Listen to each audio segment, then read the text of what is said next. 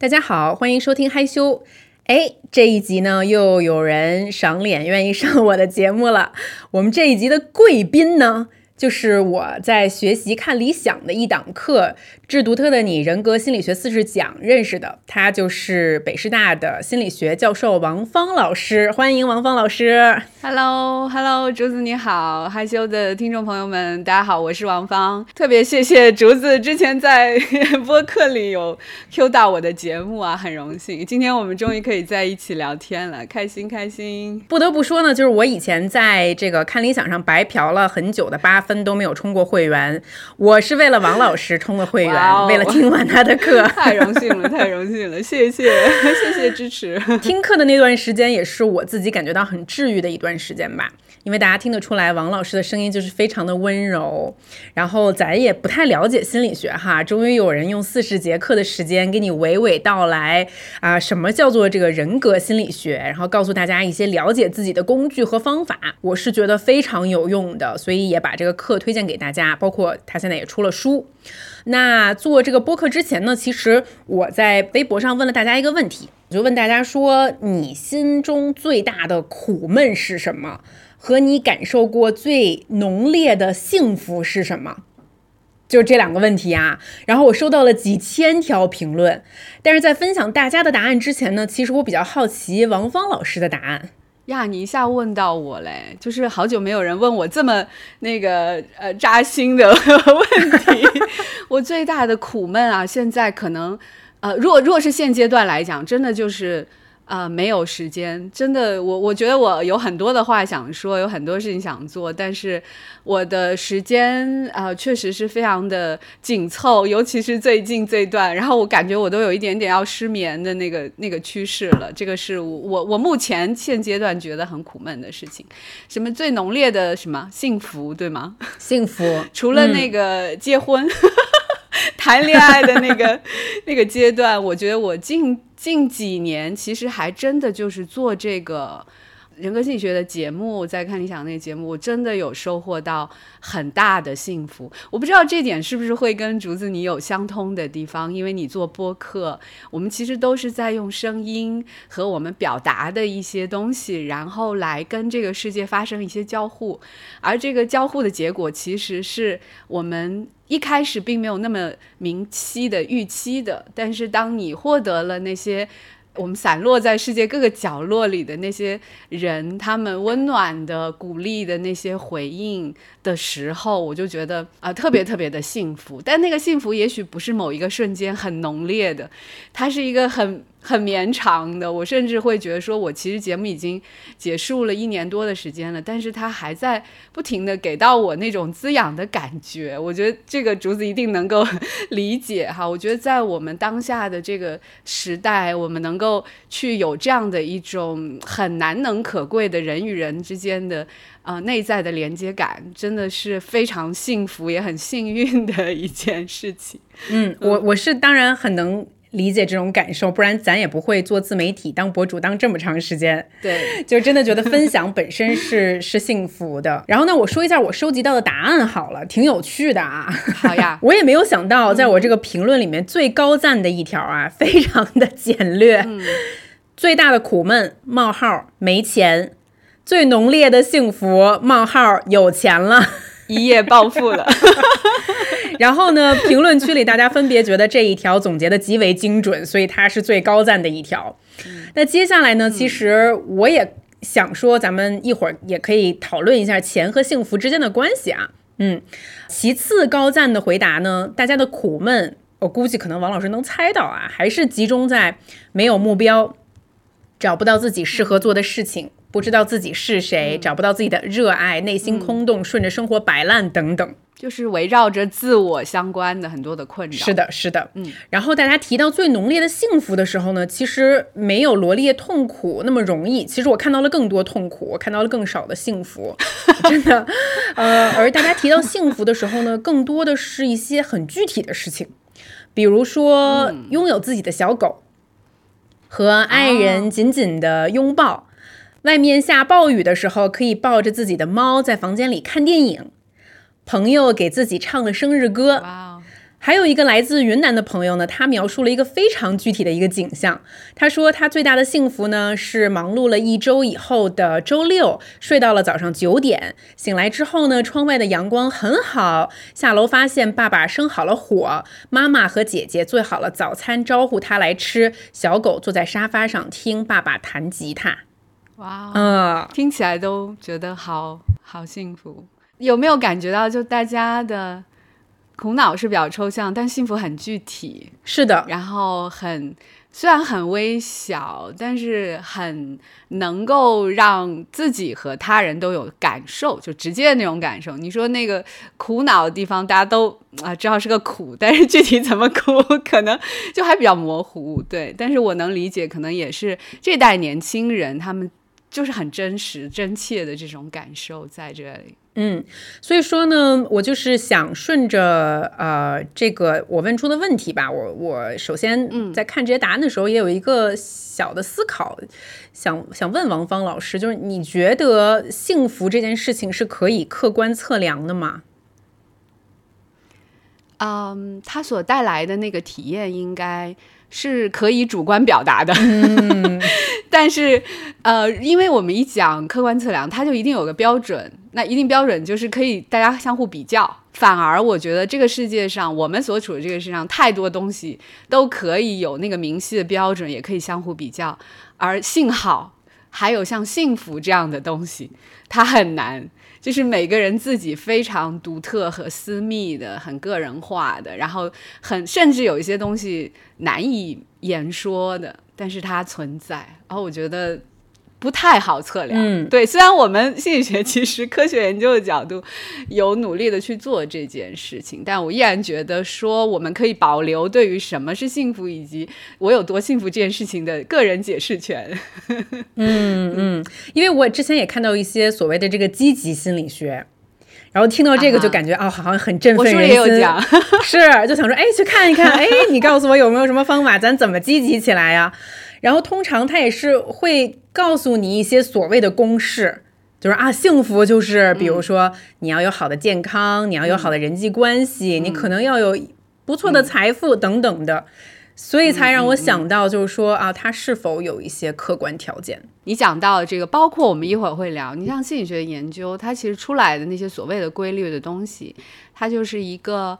普遍的平均水平上的，但是你说它是不是适用于每一个个人？这个东西一定是跟你现在所处的具体的情境，你所经历的那一切，你身边都是谁，然后你在经历什么样的状况，你在人生的哪个阶段，它都有很强烈的这个关联性。所以呢，我们嗯那些道理看了，然后呢？啊，更重要的可能还是要跟我们自己的生活就是关联起来嘛。我们后面可能也会聊到这方面的东西，所以就像竹子刚才讲的，看看就好。对，有些东西可能还是啊，你自己吸收消化，你的那个体验可能要胜过那些呃知识和理论的一切。那王峰老师在这个人格心理学里面上来。就用星座的这个角度引入了这个话题，其实我觉得是跟大家特别的贴近的，大家也可以一下就嗯，哎，这是一个我比较熟悉的区域，那它跟这个心理学有什么关系呢？因为比如说在我的现实生活中啊，咱们大家都想了解自己，就我们刚才提到很多大家的苦闷也是来自于我不够了解自己，那了解自己的一个。现代尤其是年轻人比较喜欢谈论，包括其实我今天早上还在，别人还在问我说啊，你这个宝宝，你我因为我怀着孕的嘛，他说你这个宝宝的预产期是什么时候啊？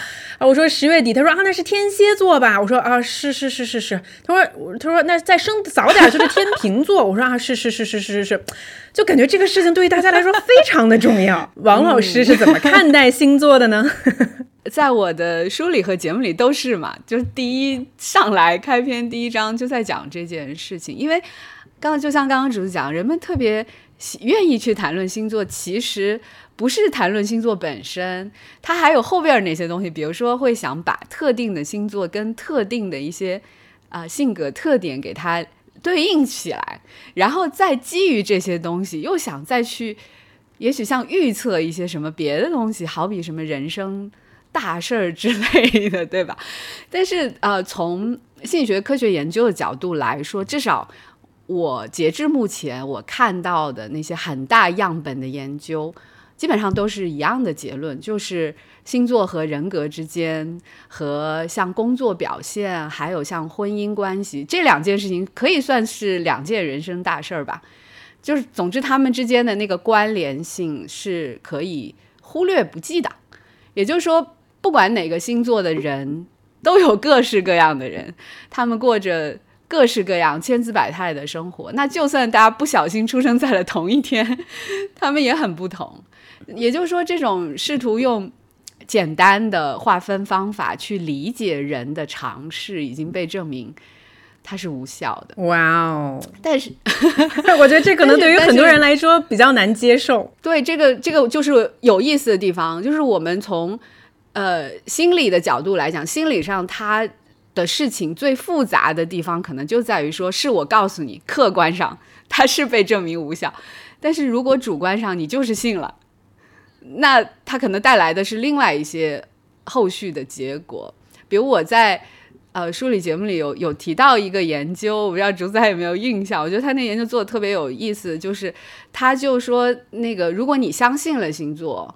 那你就会相信，比如说某个星座的人，他就具有某些性格特点。那如果是好的，好像也无伤大雅。但是假设这个这个性格特点是带有一些负面的评价意味的，那就可能会对。这些星座的人心生偏见，我不知道问你的朋友会会不会心里会觉得说，哎，是天蝎座比较好，还是天秤座比较好？然后，比如像那个研究里头，他那个研究者他就跑去那个中国的某交友网站上，他注册了三个账号，他就放了一张自己的照片，他是个男的，然后他他其他信息也都完全一样，那唯一不同的就是那个星座，我记得是一个是狮子座，一个是天秤座，还有一个是处女座。然后他就把那三个账号搁那儿了。他过了一段时间以后，他就回来数那个内容页有获得多少个点赞，然后就发现前面那俩就是狮子和天平都挺多的，而且他们差不多。但那个处女座的账号就获得的赞就寥寥无几，远低于那两个。然后后来他就发现更可怕的事情是，他找了一帮专业的 HR 来看简历嘛，然后所有的内容都一样，就是星座不同。结果居然那些处女座的人，他们就会被这些 HR 们更不倾向，就有更低的意愿去雇佣他们，因为就是因为他们会被认为好像具有一些不是那么好相处的性格特点，然后大家就会觉得处女座的人什么啊计较啊、挑剔呀，或者是难搞啊，我就觉得啊。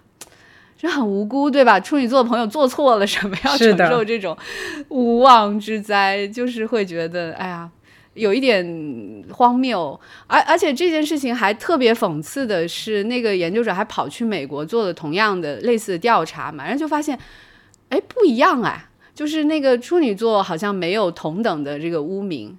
那反而是那个巨蟹座有有一丢丢，他就想问说，哎，照理如果是同一个世界，同一套星座，那应该同一套逻辑才对，对吧？但不是啊。然后那个研究者就他就深究了一番，他就对比了一下两边在对同一个星座下的性格的不同的解释，然后就发现有可能就是因为这套东西传到国内中国以后，经历了一个本土化的过程，就让两边不一样了。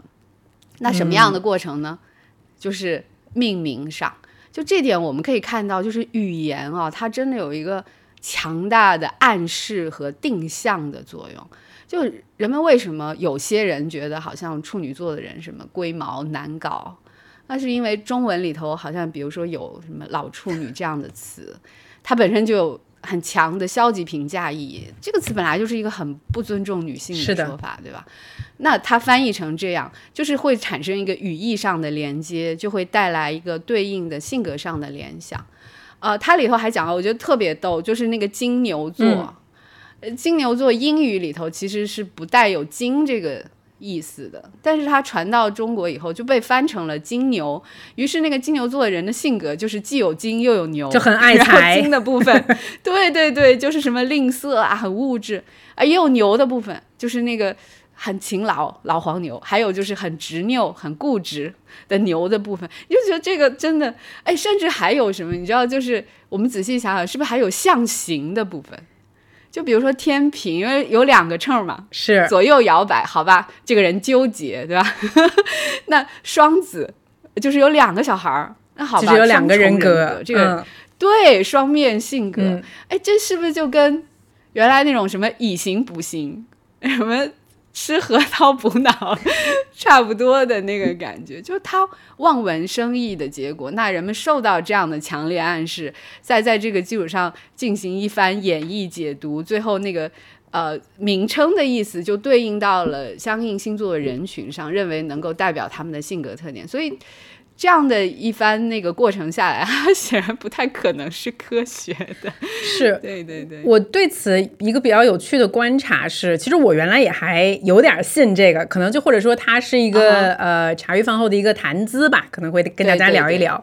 直到可能就是我发现了一件事情，首先就是我遇到了一些跟我同一天出生，或者说是也是一个星座，甚至星盘都非常相似的人，就说咱咱这咱说咱这上升啊，什么月亮啊。太阳啊，什么甚至什么火星啊，就是如果咱细分，哎，我俩对比了一下，都很相似。可是我俩对看了一下，就觉得说，咱俩咱俩可一点都不完全不是一个星球的人，对对。所以我自己就开始，哎，就开始怀疑这件事情了。但是后来我发现，我怀疑的时候呢，我自己就变成了非常少数的少数派，因为我身边大多数的人都是信星座的。我很难说的说服得了他们说这个事情，我觉得好像有点问题，而且是那种可能在生活中你觉得他还挺井井有条的呀，他也好像也是事业上面都搞得蛮好，挺聪明的人，哎，但是他经常用星座来跟你解释问题。他说：“我跟你说这个人不行，因为他是什么什么什么做的。我跟你说你们俩不行，你们俩这个星座就是冲。”所以你们俩才合不合不来，我就是永远跟什么什么什么做的人合不来。我妈就是这个做，就是我每次听到，就是我觉得这个是人的对自己性格了解中的，你说是盲区吗？还是说是怎么样的一种解释？就是他好像一到了这个部分，他就不会再理性下去了。呃，因为我们原来作为一个研究者，我们就会更多的是从科学角度去讲一个事情，它是不是有我们可以相信的那些证据。然后慢慢我也发现你你讲的这个现象，就是说，呃，这个证据可能对一些人来讲没有那么的重要。那这个时候我就会想，它一定是还有后面的一些心理需求在。因为这种心理需求，他可以用这种方式去满足他，所以这个东西科不科学这是不重要的，对，就有这种感觉。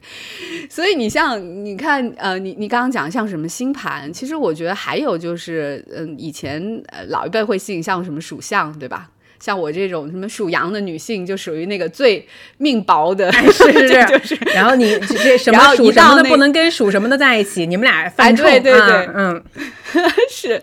然后你像这这样的一些东西，它可能还有一个功能，就它不只是说什么了解自己，我觉得还有一个潜在功能，就是它号称好像可以预知未来，就是他好像试图想要窥探。甚至某种程度上拿捏命运走向，对不对？有这种感觉，所以我自己会感觉它背后也许有一个对应的心理需求，其实是控制感。你知道这些东西就相当于有点像玄学的东西嘛？那已经有一些研究啊，他们已经发现，就是呃，比如在历史上，就是自然灾害频发的一些地区，像如果这个地方。经常会发生类似像海啸啊、地震啊、火山喷发这种，呃，大的自然灾害的地方。那这个地方的人，他们就会相对笃信一些神秘信仰的那个可能性和程度就会更高。也就是说，在这样的土地上，那个玄学就会比较盛行。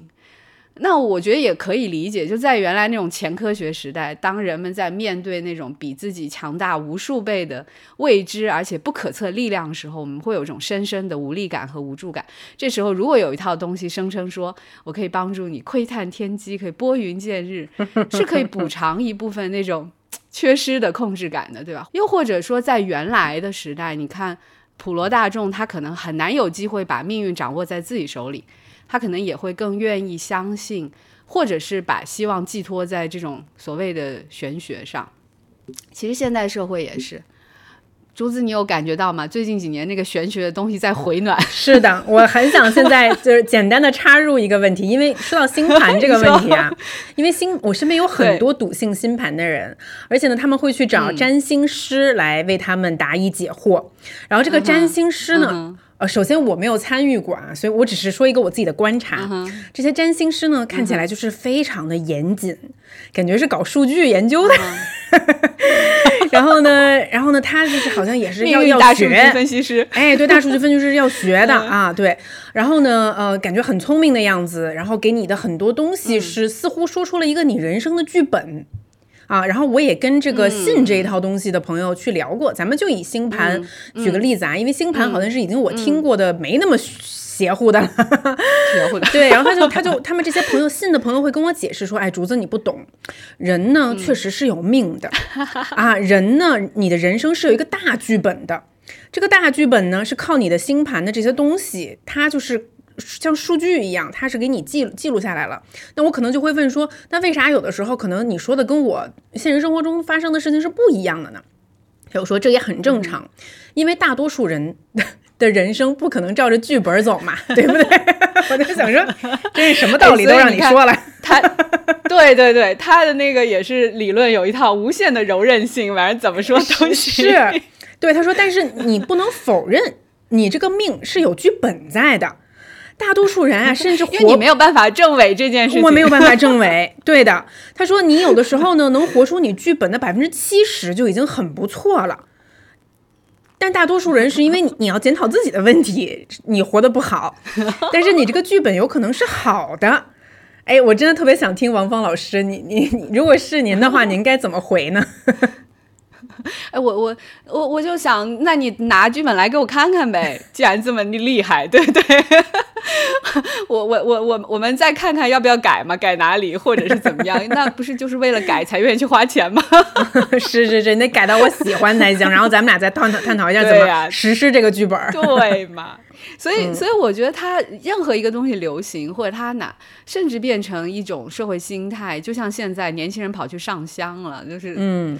也是可以认为他在寄托一些东西嘛？我觉得，就回到刚才那话题，他可能就是人们普遍的那种心理控制感是在走低的。现现在的啊，最近的这这些年，所以大家可能就会去寻求一些，嗯，我觉得我可以借助的力量来帮助我去弥补我，我觉得我没有控制感这件事情。所以，我我想那些。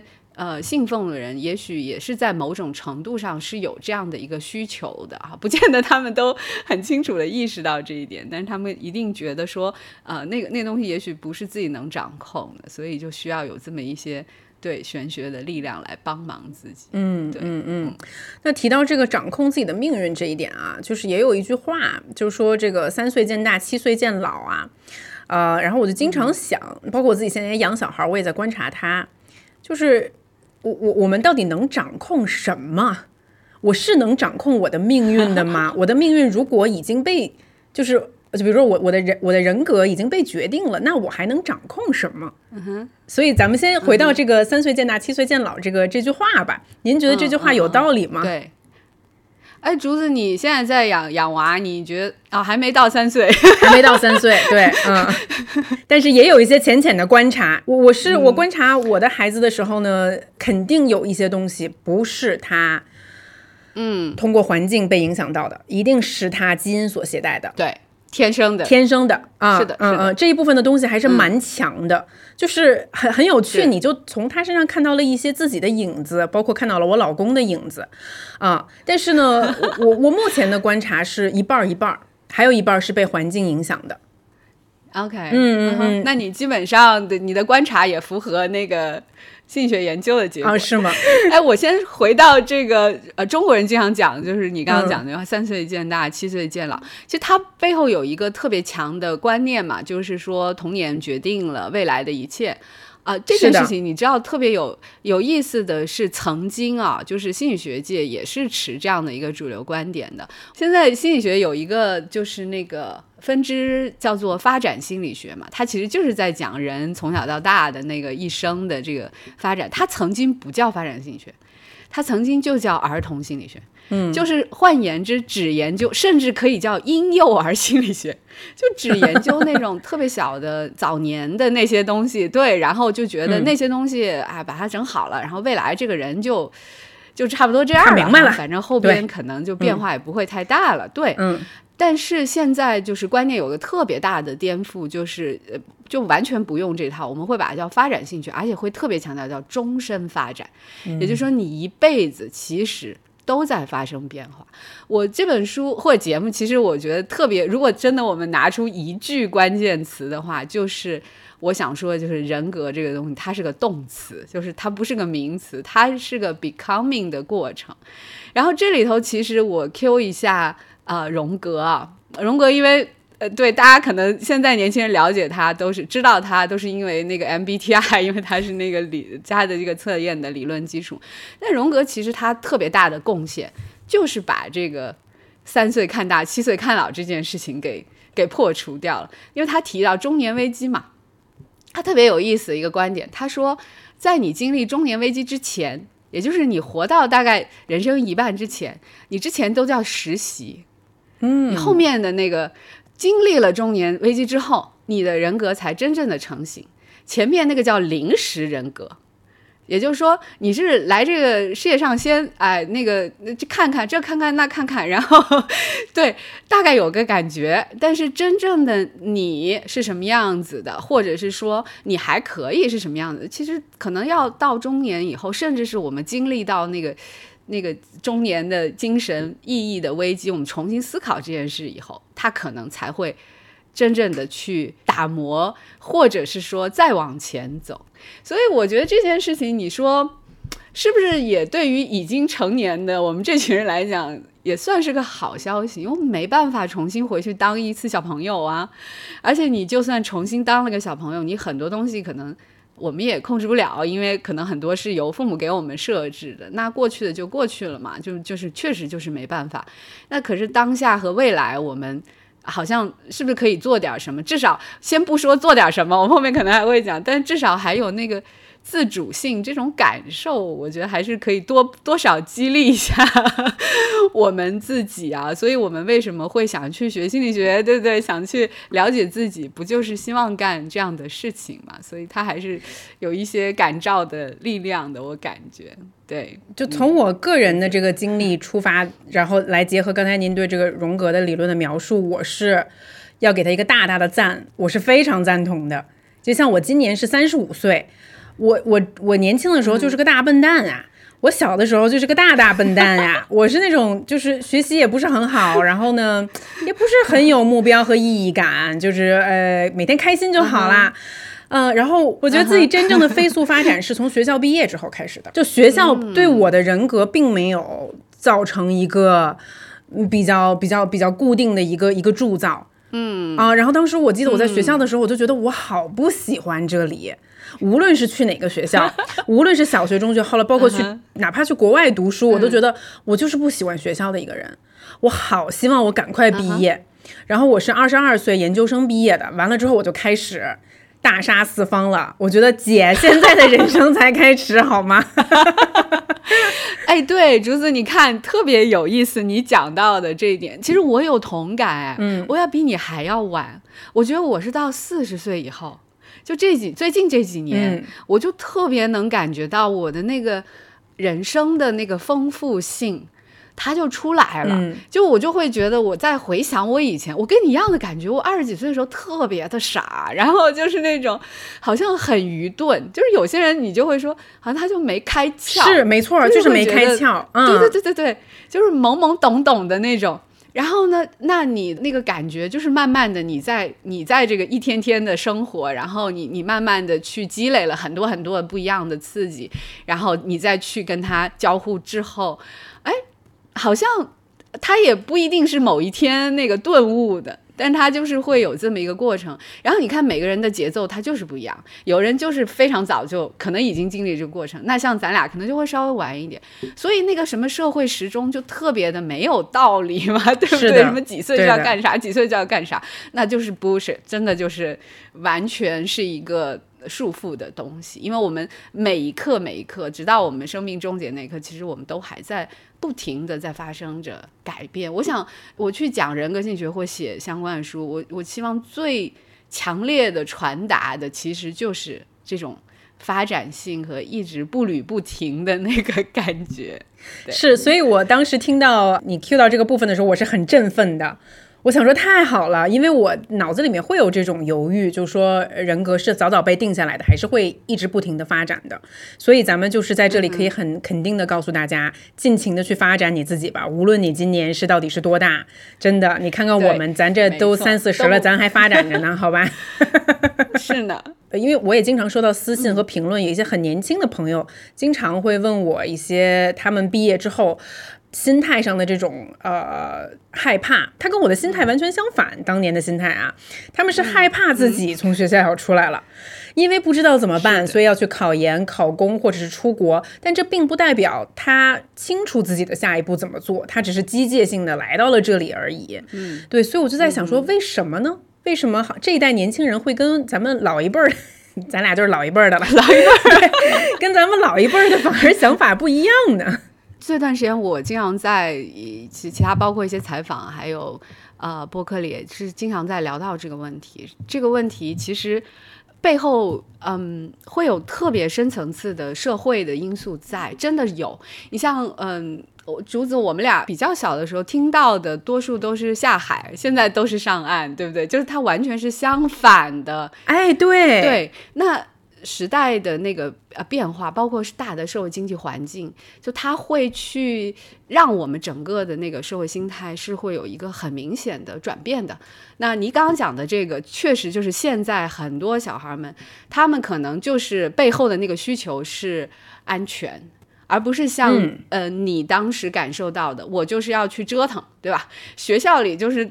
太规矩了，然后太约束我了，我对你就要去海里头扑腾去的，你你是那样的一个需求，但是可能对于现在孩子来讲，就你会发现，其实不见得是他们自己。有时候是他们的来自他们的父母、家长们，他们会把这种社会性的焦虑又传导给孩子们，就会让他们误以为说，我的人首先人生安全感是最基本的一种心理需要，确实是如此。然后另外他会觉得说，如果我想获得这种安全感，我就只有这样的一条路可以走。我觉得我们确实这个社会环境也没有给到年轻人更多的可能性的选项，或者让他们看到这一切。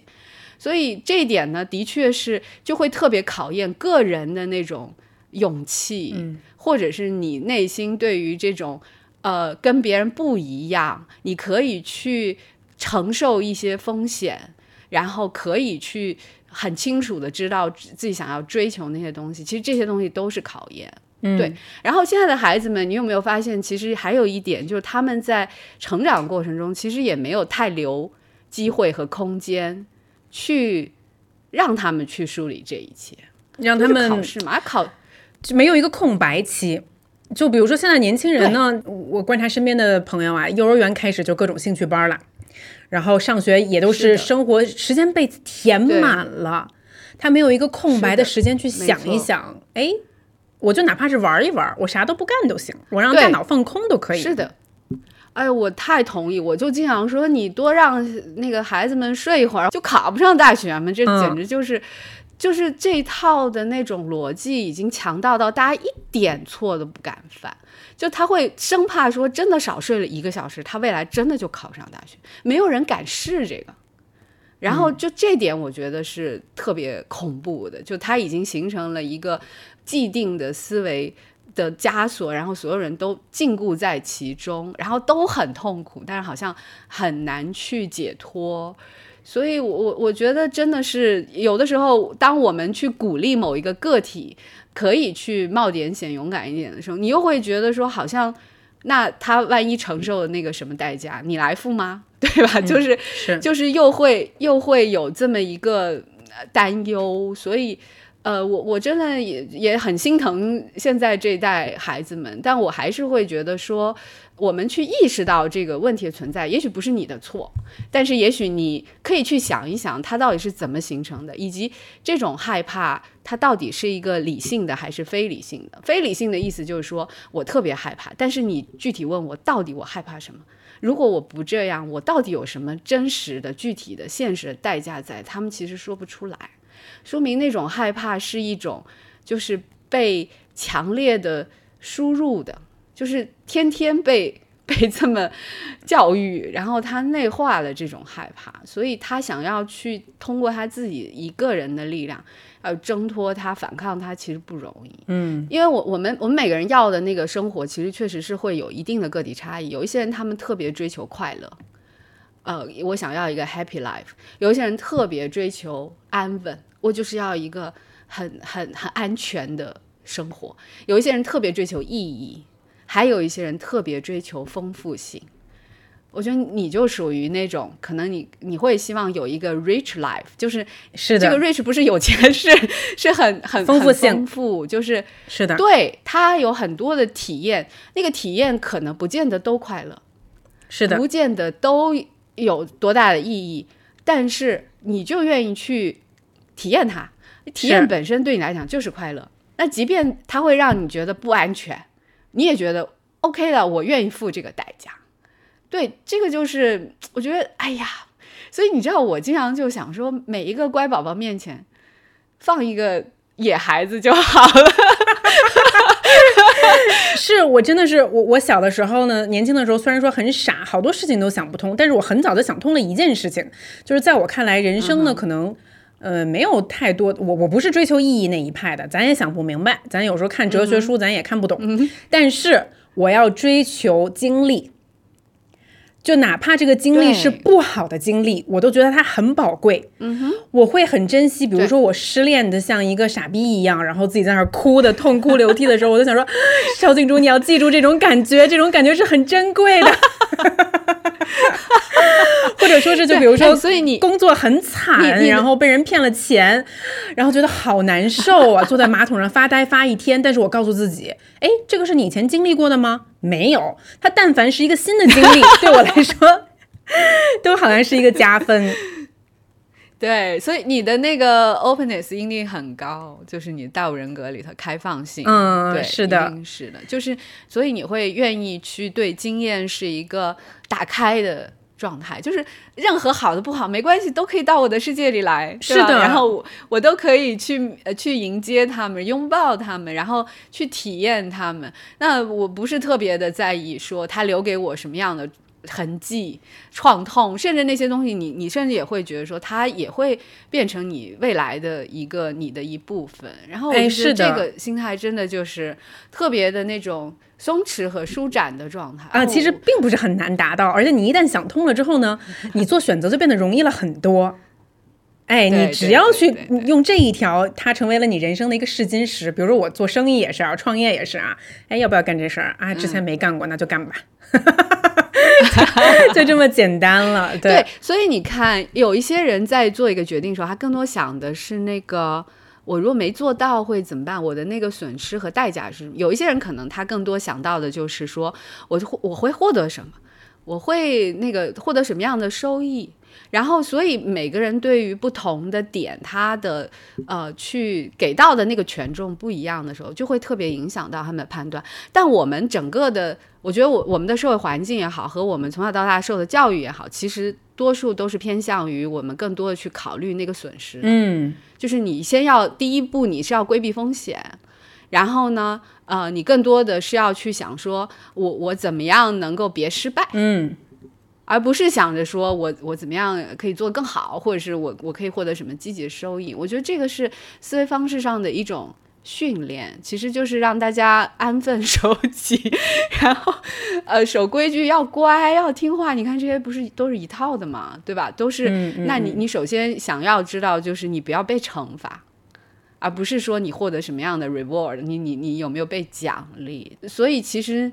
呃，会会出来你这样的，其实挺 挺不容易，可以去让大家看到，哦，原来我也可以尝试着去过这样的人生。当然，我们并没有说，因为每个人情况确实不一样，他有人就是承受不了那个风险、那个代价，或者是对对对，我觉得这个特别能够理解，所以我觉得每个人是要评估自己的情况。嗯，那我我只是想鼓励那些，如果你但凡评估觉得你可以。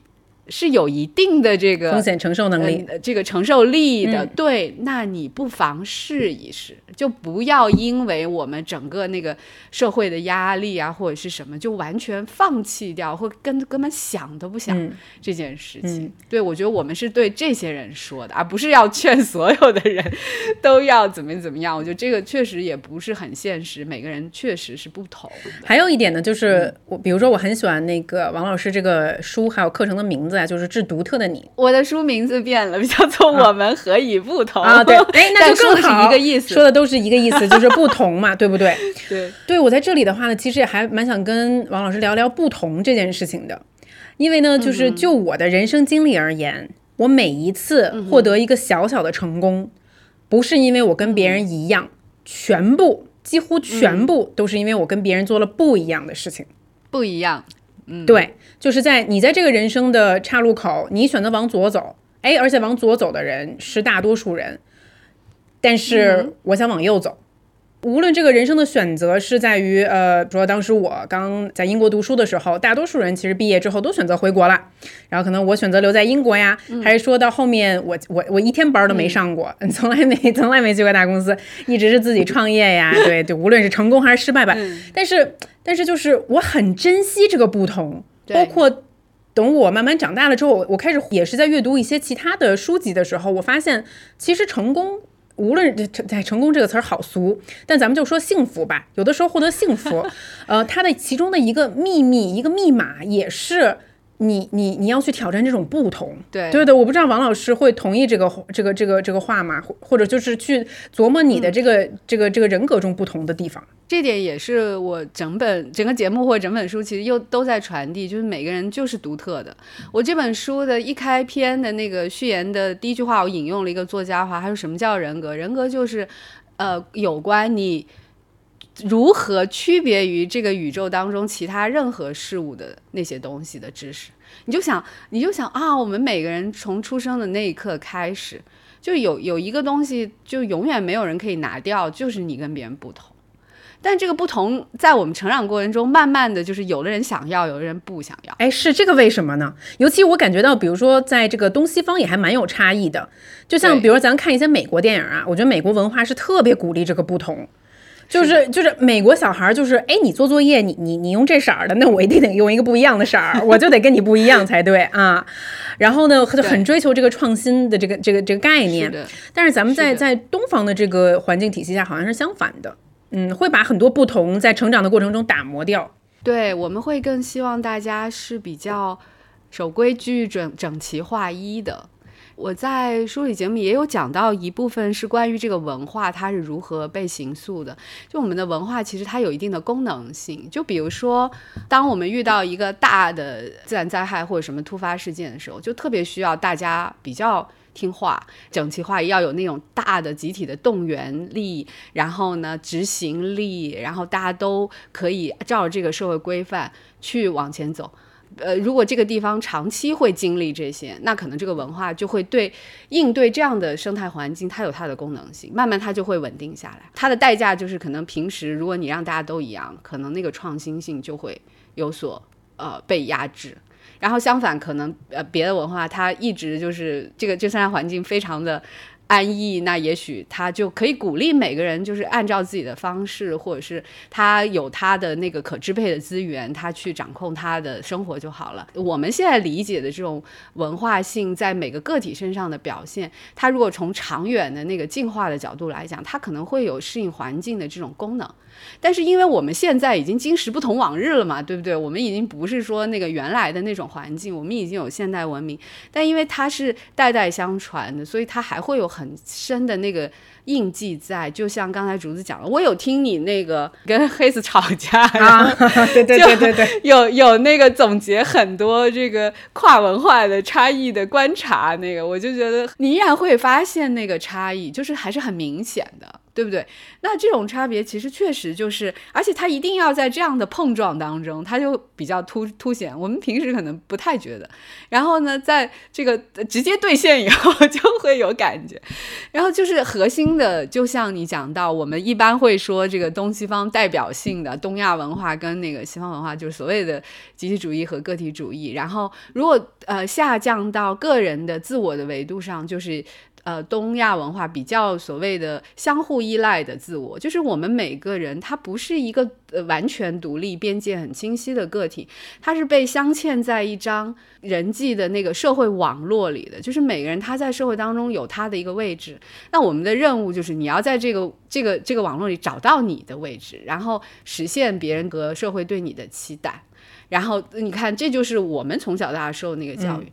然后那种独立的自我呢，他就是我就是我嘛，反正我跟其他人或者是跟这个环境，我是相互独立的，就是我们之间那个边界很清楚。所以我要干什么这件事情，我是一个完全的主体，然后我不用特别的在意别人怎么看我，然后呃会对别人怎么样，就是这是一个很不一样的思考和放置自我的方式。然后我记得当时你有讲到说我们的那个关系嘛，不是呃中文里头那个讲关系的词很多，对不对？是的，什么对，爱叔叔叔、舅舅、大爷，全是。我老公到现在都搞不懂呢。对，然后七大姑八大姨全是什么 auntie，对吧？呃，那个我我就突然想到，哎，我刚突然就就想到一个画面，去年的时候，呃，美国的恐怖片儿，恐怖片叫《破耳》。然后有有一次，就是我我老公在家里看那个电影，我在旁边干活，就是我没有没有在看，呃，然后就是我我活干的差不多了，我就跑到那个呃屏幕前面，我就刚好看到一个应该算比较高潮的镜头，就是那个女主那个珀尔，她拿了一个斧头，然后浑身都是血，然后在追前面的一个女的，然后我就看到那幕，因为我前面剧情不知道嘛，我就马上问了我老公一个问题。我说他俩什么关系？你看，这就是特别东方脑问的问题。就我为什么不问他为什么要砍那个女的？然后 我问的是他俩啥关系？然后更逗的是，你知道我老公，他俩是妯娌啊，make sense 了。对，哎，你怎么知道？啊，真的吗？我都没看。我我老公真的就是他回答说妯娌，然后你知道我当时脑子就懵了一下，我懵的那个点就是。我我在想，妯娌是啥意思来着？然后你知道 现在的那个 小朋友其实都搞不清楚什么是妯娌，不明白是的，对，这俩人他们的丈夫是一对兄弟。然后我当时那个脑内就立刻轴力激活的是什么？是《红楼梦》的画面。然后那个王熙凤和秦可卿就出来了，我就我就再回到那个屏幕上，我看见俩俩外国人，你知道，就是那个画面超级违和，就想说，哎，你你外国人也有妯娌啊？是有妯娌，但他们不会用这么的中式的说法，不会用。而且你看他们为什么？哎，我想问，在在英文里我都不太知道这个妯娌要怎么说，没有这个词吧？啊，对，你看，嗯，那 sister in law 这个说的可太多了，是还蛮广的，的意思。而且他们很很显然就是他们不会住在一起嘛，所以不需要这种关系的描述。那所以我想反过来就是说，我们就是每个人自出出生开始，我们其实就在镶嵌在那个细细密密的网里的。然后这个网呢，其实是很大一部分程度是可以拖住我们的，就是你会觉得你是有依靠的，你在一个群体当中你是有着落的，你是有支撑的。但另外一方面，它可能也束缚我们。嗯，束缚的那个点可能就是在于说，你想要去完全的睁开这个网，你完全不在意别人对你的看法评价，你完全不在意这个社会给到我们的那个后天那些标准，这件事情很难很难。就它可能就已经变成了一种，嗯，内在的一种固化的声音。就你一旦想要干这件事情的时候，就有一个声音会。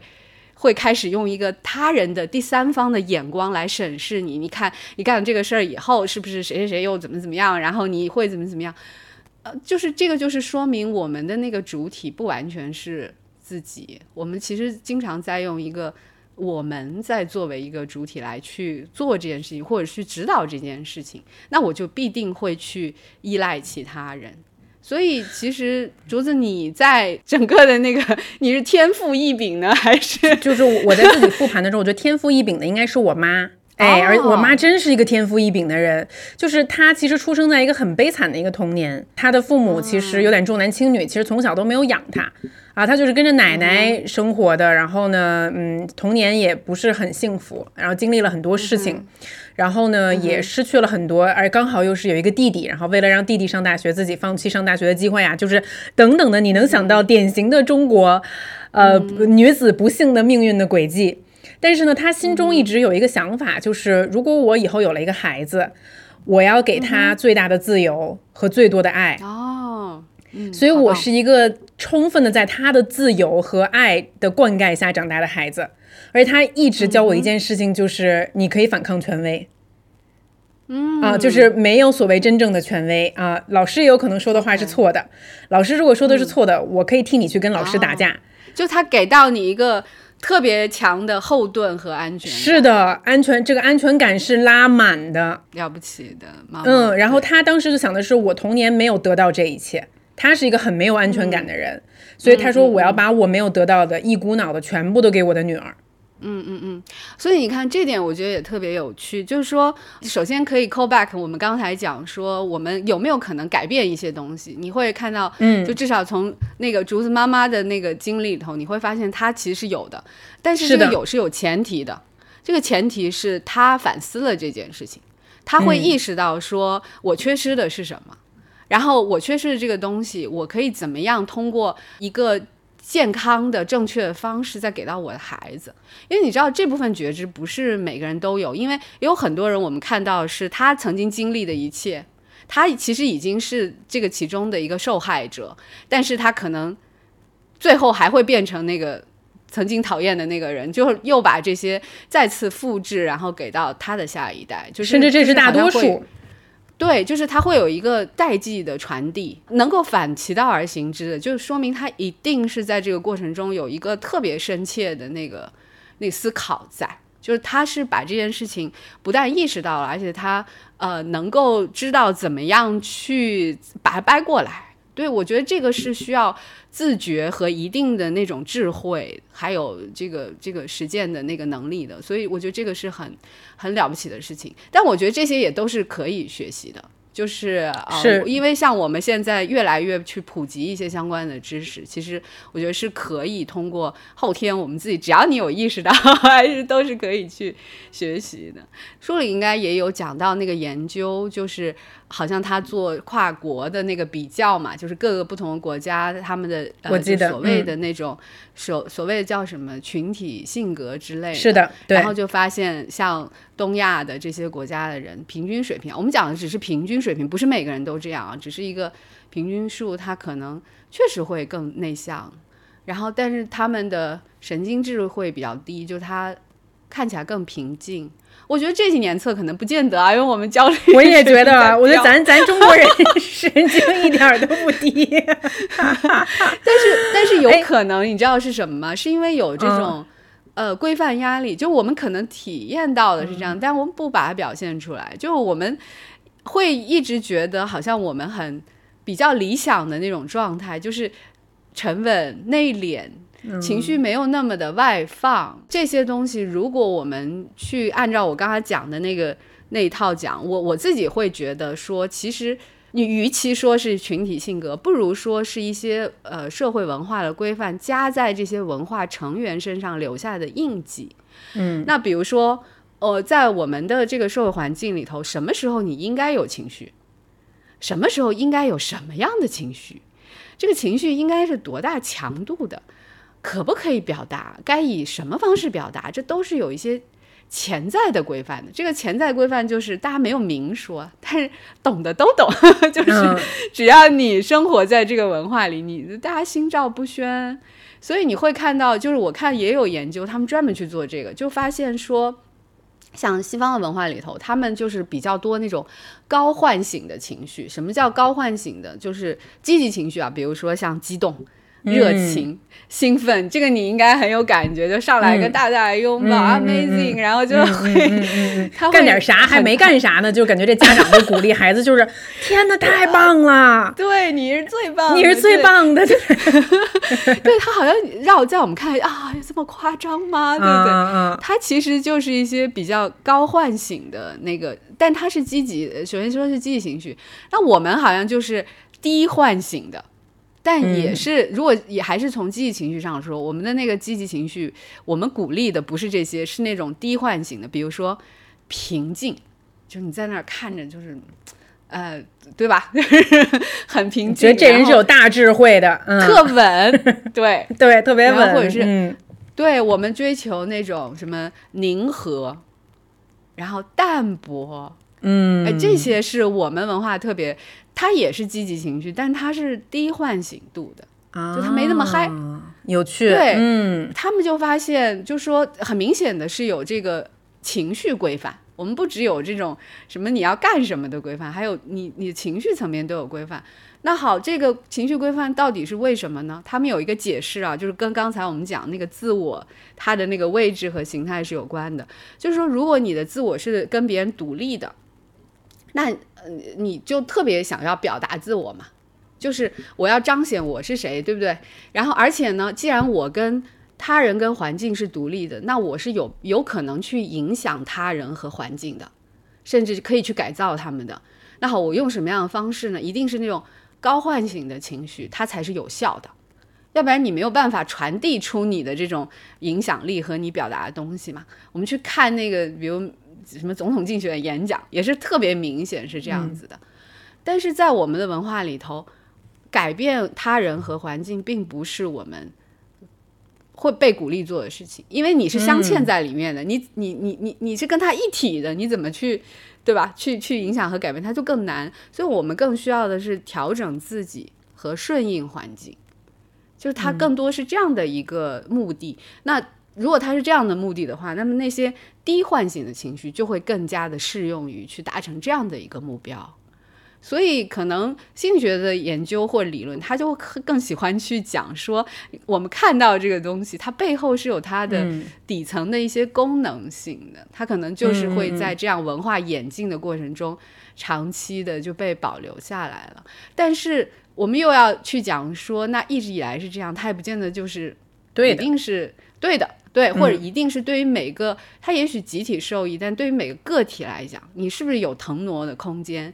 你是不是一定要这样？我觉得我们是可以商榷和讨论。尤其是今时不同往日，我们的环境已经在发生很大的变化，我们拥有的本来的那种自由度也在增长。那我们是不是还要去完全的依附这种这种原来的这种状态？是不是有可能有更宽松的一个，不管是社会环境、文化环境、规范环境，还是心理环境，给到大家一点点说，哎，可能可以允许一些人折腾折腾，然后或者是说他们折腾完了以后也不会怎么样，或者甚至会带来一些活力。我觉得这个是。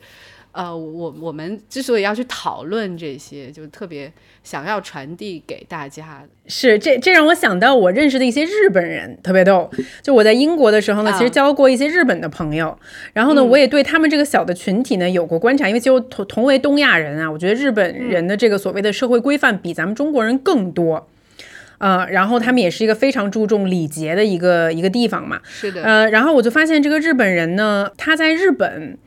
会呈现出他人格的一个状态，就是他的一个群体状态，啊，然后他在国外的时候呢，他其实已经是他令他能转变出来的一个较为放松的人格了。比如说他跟外国人在一起的时候，对，哎，这点很逗。这个我跟其他的外国人也也都聊过，他我们也都注意到日本人在这方面更更加极致一些。但是呢，呃，一旦他在国外遇到了另外一个日本人，他就又回去了，马上就马上回去了，对。马上俩人就开始互相鞠躬、互相点头，就又开始这一套了。嗯，对，所以你看，文化到底是什么？它其实是内嵌在我们大脑里的一套图式，就是你在什么样场景下说什么样的话，有什么样的举动，干什么样的事情，什么应该，什么不应该。这套东西是我们每个人只要在这个文化里长大，你浸浸润在这里，你一定会。有意无意、不知不觉，我们就一定会学到的。那你刚刚讲，就是他一旦遇到另外一个日本人，他整个那个情境就被激活了，他就好像有一个对双文化的大脑，那个原来日本文化的那个图示就打开了，然后他就会很自然的、自动化的就按照那个去做。其实我觉得，在我们现在这样的一个时代，就是全球化，然后这个文化之间的沟通和交流越来越多，这点是特别有趣的。这个也是我们何以不同嘛，对吧？我们群体跟群体，它也会有一定的差异，但这种差异会带来非常多的，其实有的时候是麻烦，就互相不能理解嘛。但是另外一方面，可能我们去尝试理解了我们为什么是这么想，别人是为什么那么想以后，其实那种沟通感和你看到啊，人类其实。好有趣啊，好多样啊，那种那种感觉，我觉得也是一个很很有意思的一种体验。嗯，还有一个呃，就是这个差异呢，就是我觉得外国人普遍觉得咱中国人特爱钱。就觉得钱很重要，就像我一开始前面提到的那个最高赞的答案：最幸福的时候有钱了，最不幸的时候没钱了。可能还是苦惯了吧？是是是，所以我也还蛮想在在这个时候跟王老师讨论一下，就是幸福跟财富之间的的这个关系的啊。咱们中国人好像普遍会认为说，解决钱的问题，解决所谓这个呃马斯洛金字塔，就是这个最底端的两个，我的我的我的我的生理需求，我的安全需求是最重要的。啊，你的父母也会跟你说，就说你得有一个安稳的工作，你或者说是你先得是过一个门槛儿，咱先得有车有房了，再去谈一切其他，一切其他其实就包括精神需求。是，嗯，好像它是有顺序的，而且会极极致把他们对立起来，嗯，或者是说他会觉得这两者是完全没有可能兼顾的，就是你要追求，你要去搞钱，你就一定要。放弃你的兴趣、你的梦想，对对，你的梦想、你的理想、你的任何的那种精神的东西。然后呢，你只要搞了你的异兴趣、爱好、梦想、理想、精神的东西，你就一定会穷死。是是是是，好像这二者他就只能活一个，就这种事儿，其实我我觉得也也挺值得想想。就是这个好像在思维方式上，它有一点点那个太过绝对了。就是我们的那个。还是那种分分类的，就是二分的那种思维方式，就是非此即彼，非黑即白，然后不可兼容。但事实上，呃，我也在书里有讲到这一点，就讲到马斯洛的那个需要层次的时候，会觉得他的影响力很大嘛，是大家都特别接纳这套，甚至我们不止接纳，有的甚至时候还把他没讲的东西给 给加进去了，用来指指导自己的生活。其实就是这一点，就是好像说我一定要。呃，首先它很重要，我觉得一定是的。那我们生存的需要一定是动物本能嘛，这个我们都不否认。嗯，但是它是不是说一定要把这些满足全部满足完了以后，我才有资格去追求别的？我觉得这个是特别特别值得来去去想一想的，因为我们现在的这套叙事就是一个啊不能兼顾。那好，我就是。我为了我现在经济环境不好，我第一要义就是要满足生理的和安全的需要。那好，我就一定要放弃那个我想喜欢的东西，然后等我那个把这些东西有 车有房了，对吧？然后我再把它找回来。我就特别想说，当你那个时候再想找回来的时候，你一定已经找不回来了，是找不回来了。嗯，一定的，就是你丢掉那些东西，你就一定是找不回来。我其实我一直会用心理学上讲，我们说这这个过程整个是一个自我矮化的过程。首先，我们信了一套其实不存在的东西，就它会有一个大概的这样的阶梯，但是绝对不可能说啊，一定要这个满足了，然后才下一个才会出现。甚至是说，你就算你看有一些人他。他亿万富翁了，对吧？他有什么精神追求吗？没有啊，对不对？就是这件事情不会必然的发生。然后以及你什么叫满足呢？你有车有房了，你是不是想要十套房、十辆车呢？那什么时候算是那个所谓的满足呢？这个东西很就没有办法去量化。那好，那你就想你你你丢掉那些东西呢？就是我们其实就是丢掉，就是我们作为人的。因为我们区别于动物和机器不一样的地方，就是你有高级需要，你有那些精神层次的需要，我们自动的把这些东西全部矮化，全部扔掉了，剥剥离掉了，然后告诉我们说，哎，我们就赚钱吧，赚完钱我就能怎么样怎么样，那些东西全部都不存在。我也用了整整一章去讲金钱和幸福之间的关系，它可能确实有一定的财富积累，当然可以带给我们一种。安全感和如释重负感，这是没问题的。但你想要依托财富的积累去获得更大的幸福，我觉得这件事情是没有办法划等号。其实竹子你在一开始你念的那些听众留言，我觉得已经完全的说明了这一点。你看大家的那个幸福瞬间，都非常的日常，对吧？非常的跟钱没什么关系，嗯，就是非常的。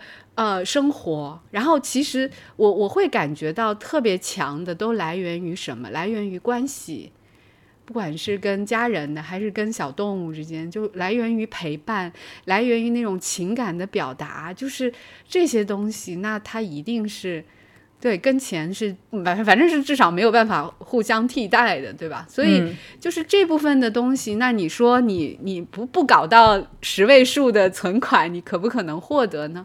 你当然可以，它其实就在我们身边，对，但是可能我们就是会被这套叙事统治性的洗脑了，嗯，我们就会觉得说他俩就没办法，我只能在现阶段选一个，所以我会想说，我们有没有中间地带？我没有说对大家都很不容易、很辛苦，但是我们没必要就从一端又全部走到另一个极端。那至少我会去想说，那我在基本可以带给自己那个。那个基本安全感的时候，我是不是可以去在呃这个比较现现实的选择里去找相对喜欢的，嗯，或者是我去想我怎么把我的喜欢和爱好做成一个可以给我一个基本的生活保障的事情，就是他们两个之间的那种相结合的那个地带，我觉得其实反而是有空间可以去琢磨的，要不然大家都往一条路上走，就是现在我们卷的要死嘛。然后你要知道，所有人都往这这这个上面走，你你。你上岸的可能性就越低，对不对？还是要走出自己的不同。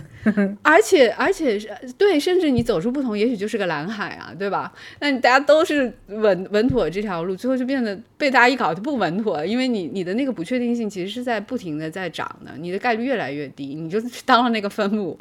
然后，另外还有就是，我我特别会觉得说啊，如果大家都是抱着求安稳。求安全这件事情去上岸，啊，考研这件事情我又不说，你未来还是要工作，那大家都去抱着这个心态去去考公务员，就是为了在体制内占个坑而已。那这个体制内得变成什么样？就觉得这件事情本身就还蛮可怕的。你不说你有一些对吧，造福社会的这种大的追求吧，但至少也别一点也没有。我作为老百姓，我觉得。还挺不安的，因为这个对，所以，呃，这这个也是一个，我觉得现在可能需要，我觉得也是提醒其中的一部分人，就他在犹豫或者是在纠结的时候，可能也可以去想一想另外一些可能性。嗯嗯，对，其实我我也老在思考这个问题，尤其是三十五岁的这个时候，开始经历很多现实的击打。是你年轻的时候不会去经历的，比如说你真的是上有老下有小，你的经济压力变得更大了。然后钱这个事情，原来我可以闲云野鹤，我可以潇洒自由，现在它确实变成了你需要务实的去考虑的一件事情。所以在这个层面上，我是可以跟大家共情的，可以跟大家共鸣的。嗯，然后但同时就是钱跟幸福之间的关系，我我首先认为这是两种你都可以去习得的技能。就是赚钱这件事情呢，一定是有天赋的高低的啊！咱就说啊，这个因为我身边见过这个 特能赚钱的、特商业头脑特别好的人，但是你不得不说，那真的是少数人。咱普通人呢，就是咱这没这个脑子呢，就是咱先认清这个现实，就是 OK，就别天天梦想着赚大钱，哎，是，我觉得这种想法就会特折磨你啊。咱们就是说，在我的这个能力范围内，我看清啊。OK，我认清一个现实，但它并不代表它是不好的，它跟幸福不相关，因为幸福是另外一种技能，它也是一种可以学习的技能。比如说，我跟这个小动物接触，我去欣赏世界的花花草草，这里面很多东西是跟钱无关的。对。没错，嗯，对，而所以且它可能要更加的唾手可得，只要你愿意去感受和体验，比赚钱容易多了。是的，没错，没错，没错，是的，嗯，虽然说咱说这是两两回事儿啊，要是你有时间有精力呢，两件事儿都可以修炼。对它其实不妨碍彼此，但它并没有那么深刻的，我认为就是锁定彼此啊。嗯，是的，是的，是的，是的。大家提到幸福的很多瞬间都是跟爱有关的。对，然后呢，其实我也还呃一直有这个有这个疑惑啊，因为咱这个虽然说长得就还行哈，我对我自己的评价还还凑合，但是呢，就是在恋爱中啊，咱是说啊，是 我真的是一个还还是有一点能力的一个人。哎，我听过竹子你那期那个恋爱经验大放送，我就听哇，是是太厉害，太厉害，膜拜。没有没有没有，然后呢，我我就老在想，而且包括其实我身边有好多大美女，人家都比我长得好看，然后身材比我好，咋着的，但是人家呢就是感情没我顺。啊，对，然后呢，有时候我还经常是处于那种呃，就是被求助的对象，哎，给人支支招儿什么之类的。所以我在想说，哎，王峰老师从心理学、从人格心理学的角度上来给咱分析一下，为什么有的人，就你别看他长相平平，可能条件也一般，但他就是特会谈恋爱。但是有的人呢，就别看可能是个大校花、大美女，但是在这方面却不太行。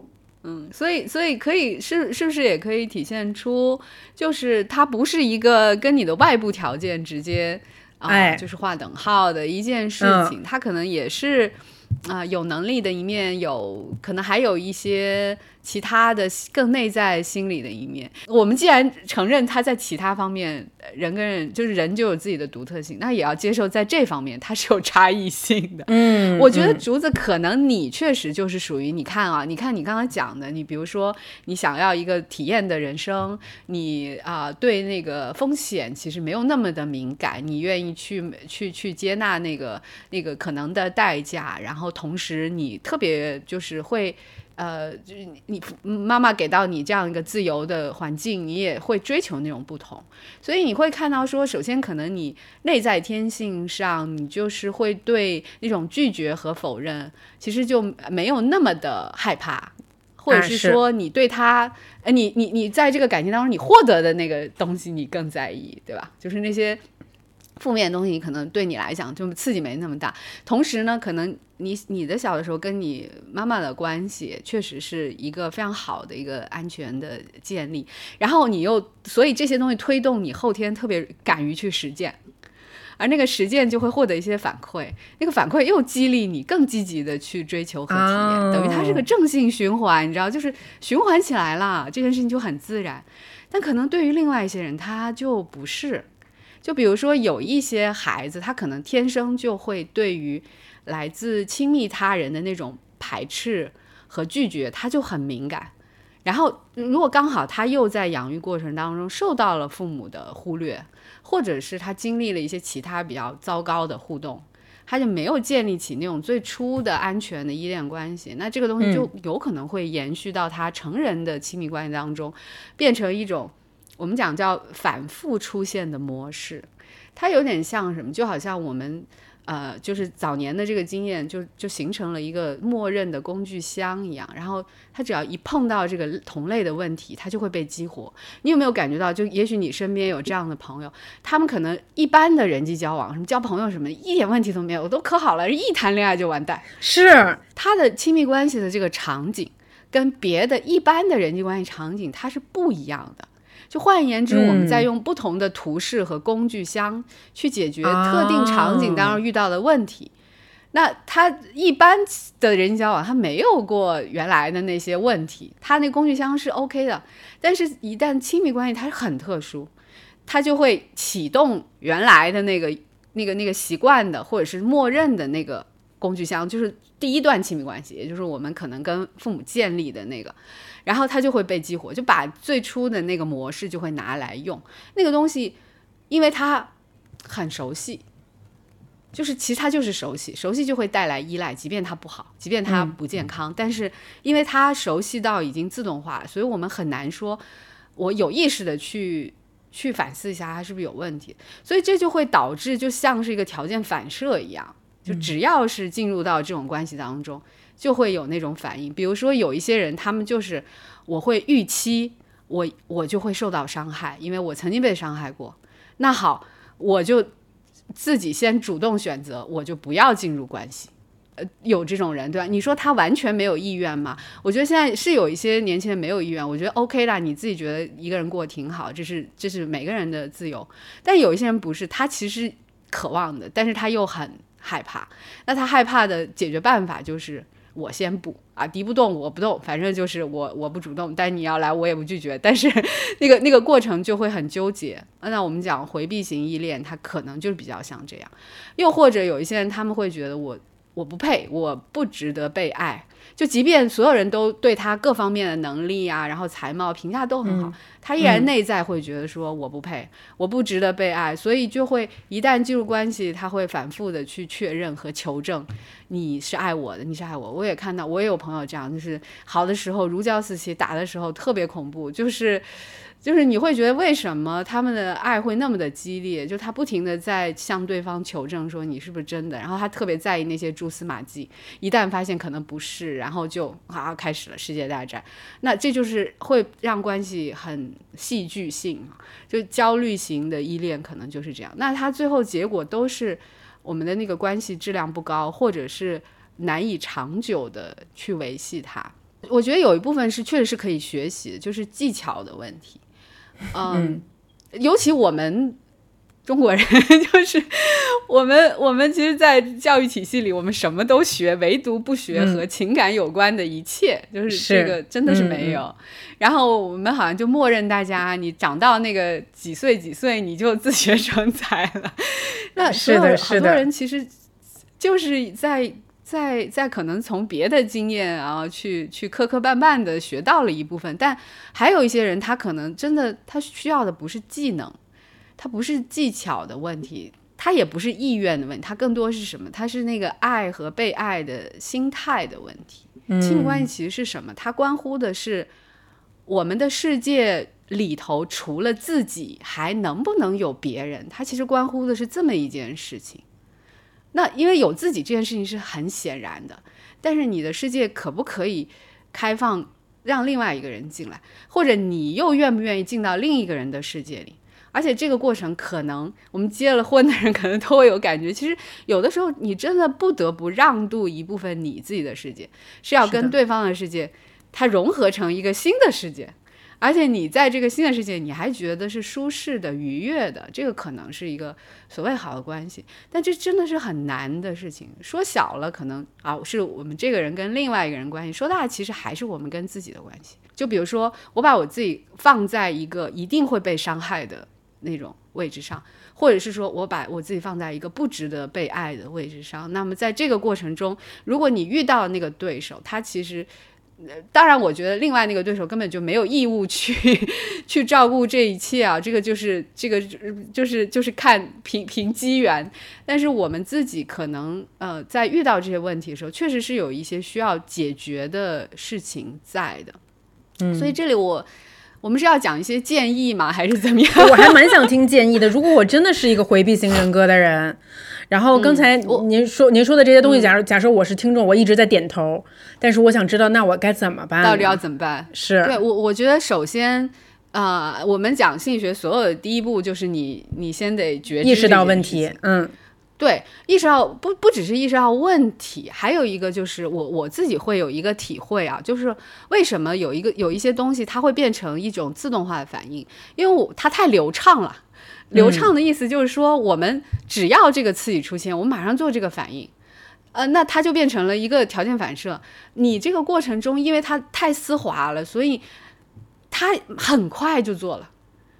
然后呢，这个时候我们其实需要做的就是你要缓一步，缓一步的意思就是说，当这个刺激又出现的时候，也许你这次没有控制，还是做这个反应。那我们可不可以意识一下，这个反应到底它是从哪儿来的？比如说，我我为什么对一个别人的示好，我第一反应就是拒绝？我到底在害怕什么？然后，那好，我我们可以去想，可能也许有可能可以追溯到我们第一段的亲密关系，或者我们中中间的一些经历。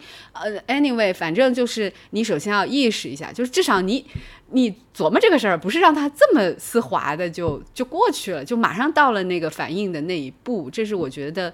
第一点，也就是说，你可能还是这个过程还是一样会发生，但是你在这个每一个节点，你多想了那么一下，可能你下次再遇到的时候，它就不会那么快和自动化。这是一个很慢的过程，但是是值得从一开始这么做的。第二个就是我觉得很重要的点就是，我们不是是就是因为带了一个那个默认的工具箱嘛，它就被设为那个。默认模式 就只要到这个场景，它就打开。为什么？因为我们没有学过其其他任何工具，就是我们没有去实践过任何其他的反应和可能性。所以这里还有一个特别重要，就是学习新的工具，用新的工具箱去覆盖旧的工具箱。这里头可能竹子这儿有很多工具啊，我们再回去听一下那一集《恋爱大放送》，补充一些。还有就是有的时候可能真的会跟你的 partner 会有一点关系。就是我我我在书里也会讲说，有的时候这个可能真的要在那个爱的互动当中，你去体验一下，原来是有一种新的模式的。然后那个东西就会替代掉原来的，但这个可能是需要双人的配合，不是那么简单。但至少我们有一个心态，说我想要去看一种跟我期待不一样，或是我认定的那个不太一样的方式是什么，我会愿意让它到来。这件事情，这个开放性可能也很重要。然后就在这个过程当中，可能。嗯，哎呀，说的还是老生常谈，就很很虚、很抽象，什么感受啊、体验啊、反思调整。但我觉得有一点，呃，或许可以，大家可以去用的，就是我觉得有一点非常非常重要，就是你在整个的那个你想要改变过程中，一定要尝试着相信自己。我们之前学会的那些反应，是我们还是一个孩子的时候用来保护我们的一种防御机制。外界对我们不好，所以我就关闭。他们呃这么对我，所以我为了要要生存、要活下来、要保护自己，所以我用了那些方法。它的功能是帮助我们在之前那个糟糕的环境下生存下来。然后时间久了以后，它就成为了一种习惯。这件事情不是你的错，嗯，只不过呢，他还不知道你现在已经是个大人了，嗯，你不再是原来那个。非常无助的孩子了，你不但有能力保护自己，甚至你可以为自己创造一个新的环境了。可能不妨放松一点，即便我们可能还会不停的遭遇挫折，但是你是可以作为一个大人的心智尝试去学习和解决问题了。我会觉得可能这样的一个认知，先输入给自己，会让我们在整个过程中会感觉好一点，或者也更会。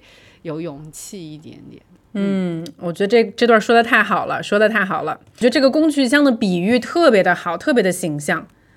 嗯，就是你放下一个，然后你再去充盈另外一个，然后时刻告诉自己，其实爱这件事情是可以学习的。对，它可能跟你原来的那个路径是不一样的，但并不代表你不可以创造新的路径。对，而且就是我们一直会说。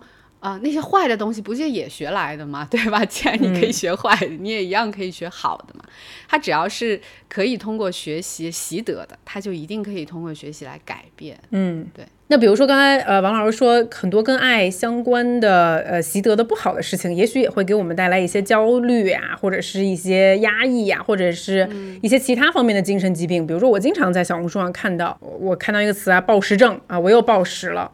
有一个什么事情 trigger 了我，引发了我，比如说哪怕是失恋，或者是得到了别人不好的负面的评价，它让我更加焦虑。然后呃，或者说它引发了我另外某一种行为，但实际上它激发的或者引隐藏的是我深层的一种一种情感上的焦虑。我很好奇这个问题，我感觉，哎，为什么我爸妈那那一辈儿人感觉没有那么多的这种精神上的疾病，是吧？对，感觉就咱们这个现代人每十年就是一个变化，这种现代人患上精神疾病的这个几率越来越高。这种精神疾病在影响着我们生活中的方方面面，包括去爱、被爱等等的。所以我的这种印象是对的吗？就是我们现代人是更容易。就是得得精神得精神病了吗？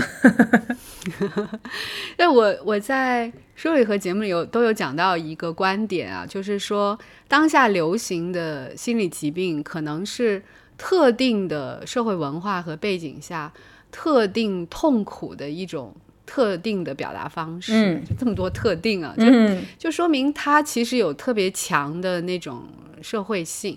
就不同的社会。可能他痛苦不一样，他表达方式也不一样，所以可以看到心理心理疾病其实它也有一个变迁。就是那个随着时代和社会发展的变迁，就像你刚刚讲的，好像至少在以我们的社会为例，我们好像观察到心理疾病这件事情近一一十年吧，一二十年就特别好像特别特别的流行，哎，以前就没有听到这么多。是，那这这就会上一辈人就会经常说，哎，你们这代年轻人格外的矫情，好像就会有这样的一个评价。那真的是这样吗？不是的，就是以前。也并不少见，只不过表达方式它不太一样。嗯，比如说啊，像像以前，可能我们就追溯，可能二三十年前吧，那那个时候。一样的会有很多的那个精神的那个、那个、那个呃创伤或者是痛苦，但他表达方式不太像现在的。现在我们表达方式是以什么为主呢？就是跟情绪相关的症状，像焦虑、抑郁非常典型的，就是情绪症状。然后你你说的像暴食、厌食，其实都跟情绪是有关联的。那刚我们也讲了，其实我们的文化里头传统是不鼓励、不太鼓励这种情绪的外放和表达的。然后在成长过程当中，我们的情感教育又是相对匮乏的，对吧？嗯，那几十年前，其实大家也没有多少关于什么心理健康的常识。那个时候一样有精神疾病，但它的症状会更多的表现为什么呢？叫做躯体化。嗯，躯体化意思就是表现为各种跟身体相关的毛病，最常见的叫做神经衰弱。你一定听过竹子，是你。你你说谁能说清楚神经衰弱到底是个什么鬼，什么什么病，说不清，就是因为搞不清楚，他没有一些什么生理的那些那个那个可诊断的那个病因的时候，就都归到叫神经衰弱，其实它就代表着。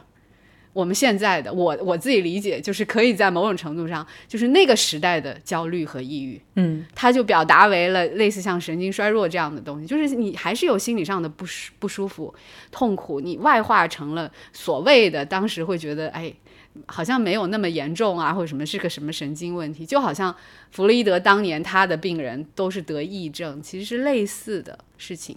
那随着社会的发展嘛，一方面我们的确就是我们现在。呃，环境里的那个致病因素是在增长，就像年轻人现在感受到的社会压力，但可能是不同类型的社会压力。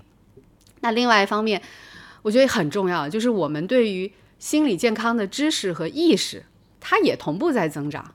然后这种意识多了以后，其实特别好的一件事情是降低了我们的病耻感，就我们没有那么羞于去表达它，去讨论它，这其实是一件好事儿，就是我们。可以坦然的去谈论和关心心理疾病的时候，实际上把它某种程度污名化了。也就我们这个时候没必要把它转换成一个什么神经衰弱去表现。我可以告诉大家，我我现在抑郁了，或者我我很焦虑，类似于这样，我们敢于直接去表达它。我觉得在某种程度上可以这么讲吗？甚至我们可以，呃，是在做一件把疾病某种程度上正常化理解的一件事情。就是可能本来就是这样的，所谓的正常和异常，它就是个连续体，它也不是说分类的，完全两者没关系的，它不是，它是一个连续体，就是每个人都是不同程度的病人。那反过来呢，所谓的每个病人，每个所谓的病人也都是不同程度的我们。所以就是大家都在这样的一个社会中生活，我觉得大家当我们对像心理问题这种或者疾病它的接受度普遍提高的时候，那我们其实在鼓励大家把你的痛苦表达出来。这个可以对应，就像现在医生普遍会说，好像癌症越来越多，那一个就是因为人活得越来越长了，那活到足够老，你总是要生病的。还有就是人们意识强了。会经常去做检查，那检出率自然就高了。我觉得某种程度上，性疾病也有同样的道理啊。那当然，与此同时，我我在书里也特别有强调，就是说，既然呃它是一种痛苦的表达方式，那么我们更重要的是去看到痛苦和理解痛苦，不只是说我简单的把这个症状消灭了就行。我们要看到那个痛苦它到底在说什么，而且这种痛苦有可能是有共性的。就像我们现在感觉到的年轻人，他们的表达这么的强烈，他一定背后有一个共性在。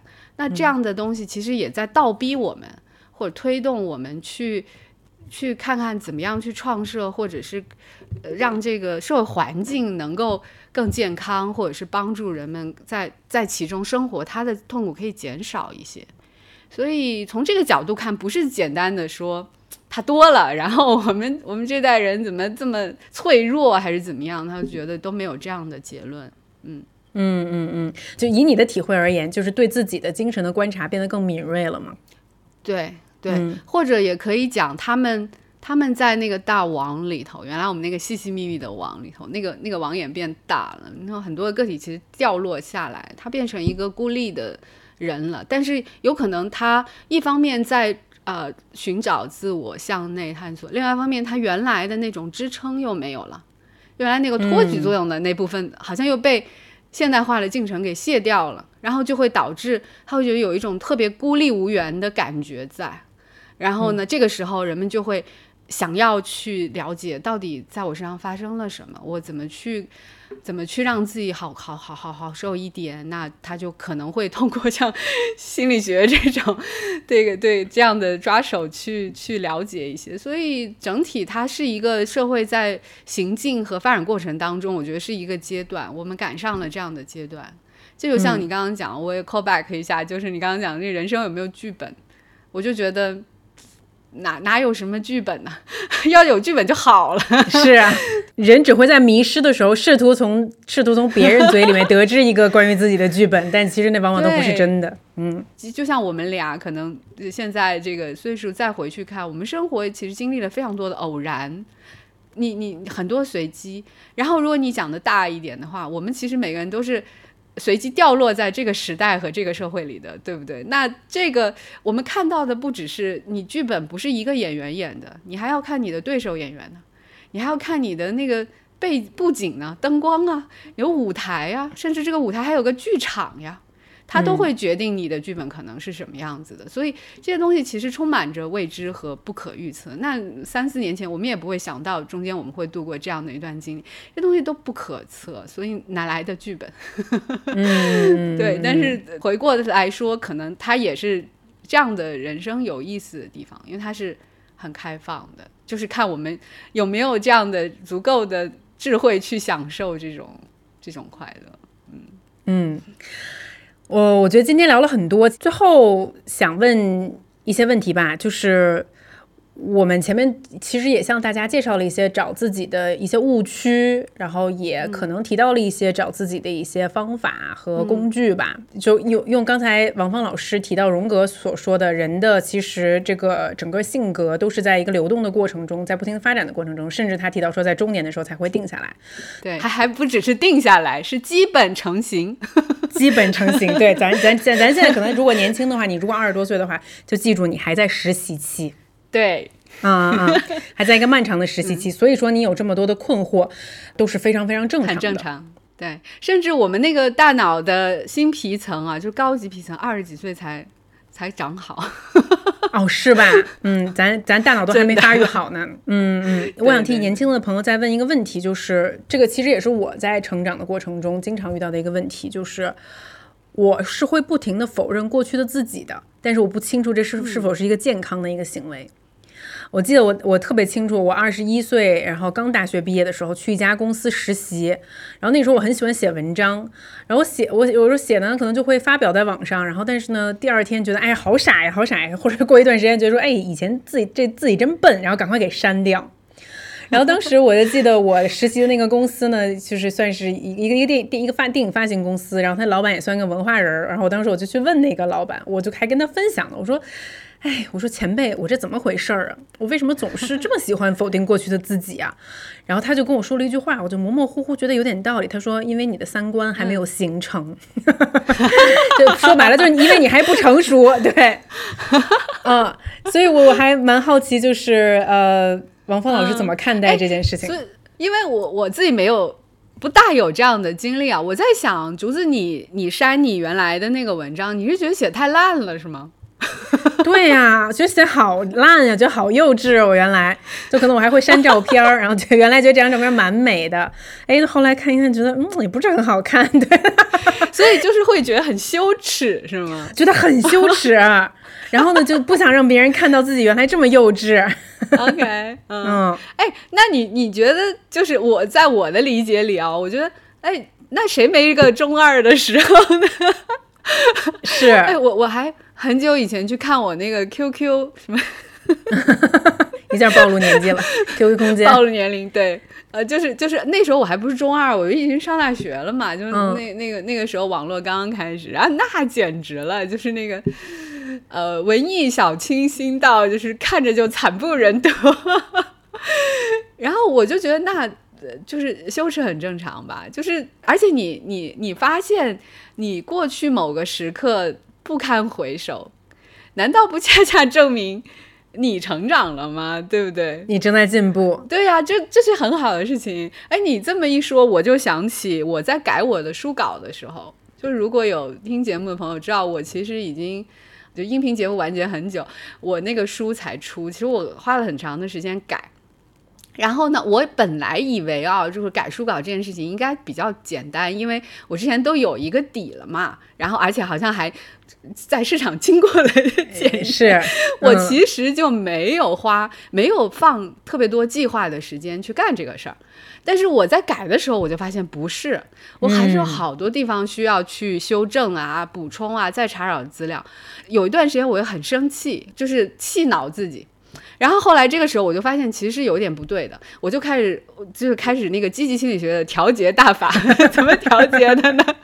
就是甩锅给一年前写初稿时候的那个自己。自己可以这么干吗？可以啊，我就说你、你怎么写这么烂呢？嗯然后搞得现在要改这么多，对不对？就是就是就是那个锅就是你的嘛。然后但同时又觉得说，哎，我那个时候写的时候为什么还挺得意的，还不觉得烂，现在觉得了呢？那就说明，哎，我又进步了。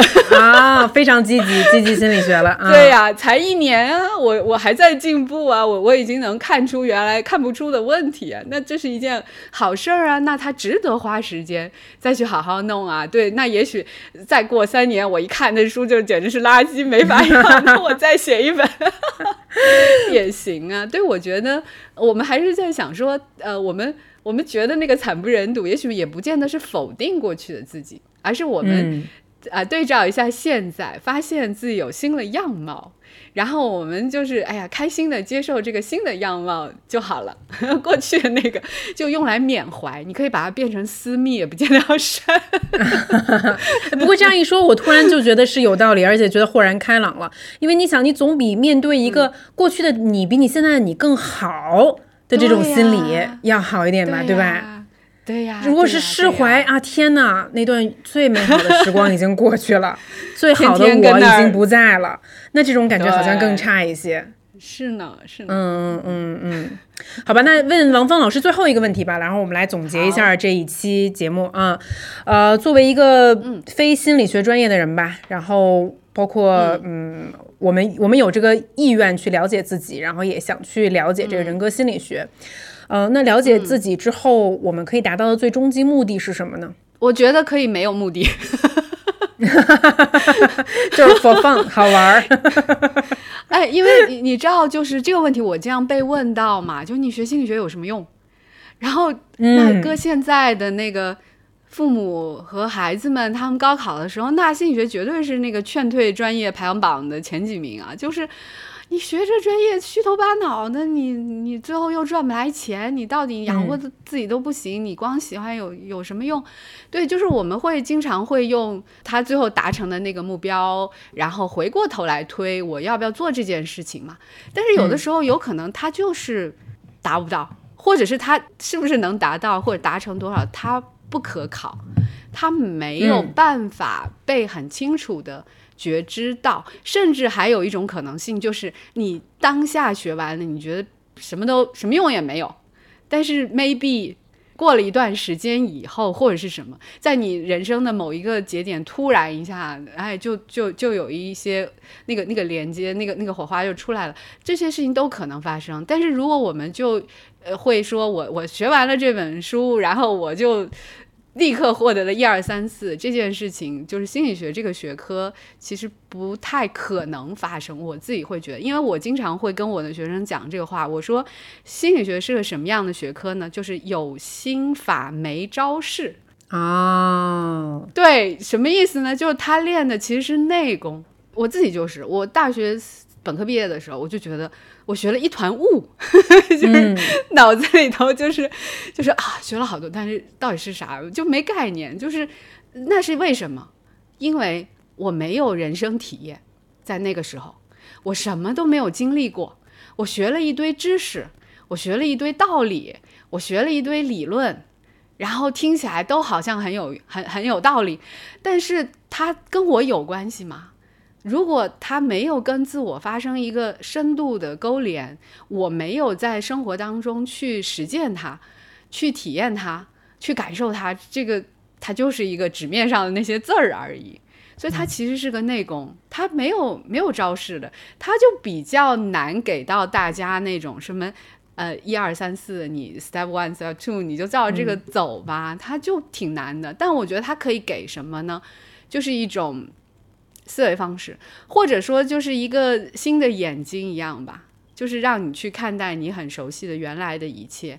或者我我还会这样讲，就是我我希望它是一个选项，就是我们以前学了很多，那我们已经有很多的选项，那你现在多了一个选项，它只是。多了一个选项而已，它不是说一定你要按照他的那个 follow 他的那个东西去走，或者是怎么样。然后它有可能就是会在我们的头脑里植植入一点点什么，但是它会变成什么，我我我也不知道。但它是值得被期待的那个东西。甚至我在书里也有讲到，我说我直到现在，我觉得心理学变成我生活精神世界的底 底座，就是。我已经没办法想象我的头脑没有被没有学过心理学，它是什么样子，就是它看世界的方式发生改变了。那它就变成了一个滋养你的那个东西，但这个东西一定是无形的，你没有办法分出来说这一部分是心理学教你的，它可能很难做到。对，但是我觉得，呃，如果我们可以不把它当做那种字面意思上那么有用的学科，只是说我生而为人，我们这么偶然、这么随机又这么神奇的来到这个世界上走了一遭，我们就满足一下对我自己的好奇。就好了，就很自然，所以任何时候只要想，都可以。哎，王老师说的真好，我我也我也我在听您的课，包括看书的时候也有这个思考，就是就觉得很多很多工具拿来解释过去都还挺说得通的，但它并无法解释现在，甚至是未来。嗯，你的现在和未来，呃，就好像我在还没有发生，我我 还没有发生。我在我记得我第一次看心理学的书的时候很小，那时候才小学六年级。我当时去干逛我们家旁边的新华书店，然后发现了第一本，我都不知道什么是心理学，然后就拿了，因为那里面有好多心理学测试，然后我就觉得哎挺好玩的，回家念一念，然后后面 读不读得懂下再说吧。对，那是我第一次接触。然后我觉得人对于自己的这个呃好奇心，想知道自己到底是谁，这个可能是我们生生而为人的第一大。动力就是也是最原始的动力，你有它太正常了。对，知道这个工具的存在，但最重要的是还是要不停的实践。像在三十五岁的时候，我在听到王老师的这些知识的时候，跟我第一次接触到豁然不同，完全不一样的改改变和想法。对，很多东西就你发现啊，你是在行动发生在理论之前的时候，你可以用理论拿它来总结一些事情。但是你无法用理论去帮你寻找这个答案，你寻找这个答案是需要你 take actions，是需要你先去迈出往前迈出一步的。所以没有任何东西可以代替体验和行动，一定是这样的。我们学到的那些东西，它可以作为体验和行动的基础和动力，但是 know it 和 feel it 和 do it 它就是不一样的。就是如果我们想让这些东西真的成为我们的一部分，那肯定要。真的去直接的去感受它，甚至我觉得也有很重要，就是放在一个具体化的场景里，因为理论和知识它都是抽象的嘛，它是把那个情境去除了，它要还原到我们的生活里头，它一定是要放到一个很具象的场景里，比如说关系，就是一个嗯。特别具象的场景，那些东西才真的会焕发生机的。好的，那谢谢王芳老师。然后这一集我真的聊得非常开心，希望王老师也一样啊。我也特别特别的开心，嗯，如果再写这个今天的幸福事件，其中之一就是跟竹子聊天。谢谢大家。然后呢，呃，你现在可以在小宇宙、喜马拉雅、苹果播客、网易云音乐、Spotify 上面收听《害羞》。那我们就下期见喽，拜拜。拜拜。